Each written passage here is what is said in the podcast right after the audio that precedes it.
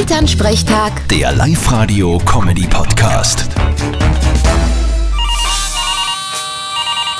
Hallo Mama, Grüß dich, Martin. Endlich ist richtig kalt. was ist mit dir? Ich hasse die Köden. Ja, du, du bist ja der Fred. Wir brauchen's dringend. Am Sonntag ist Ortsmeisterschaft im Eisstockschießen. Ach so. Und wer sind die Top-Favoriten? Was soll die Frage? Mir natürlich. Team Feuerwehr 1. ja, genau.